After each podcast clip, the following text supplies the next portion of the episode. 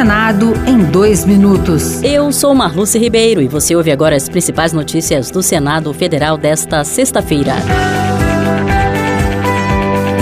trabalhador poderá ter uma folga por ano para vacinação. De autoria do senador Jacques Wagner, do PT baiano, o projeto de lei aprovado pela Comissão de Assuntos Sociais concede ao trabalhador folga para se vacinar ou imunizar dependentes menores de 18 anos ou com deficiência. A relatora, senadora Tereza Leitão, do PT pernambucano, ressaltou a importância da imunização para erradicar doenças. O sucesso da vacinação é evidente em relação a outras doenças, como a poliomielite, a difteria, a febre amarela, o sarampo e o tétano.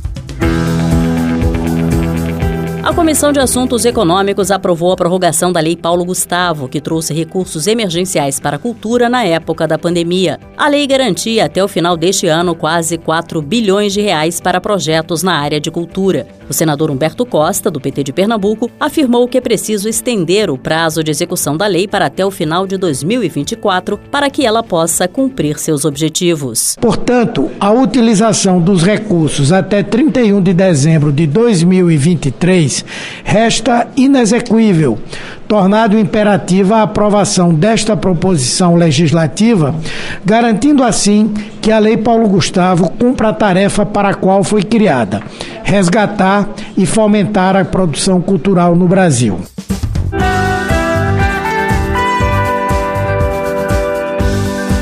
Outras notícias sobre o Senado estão disponíveis em senado.leg.br barra rádio.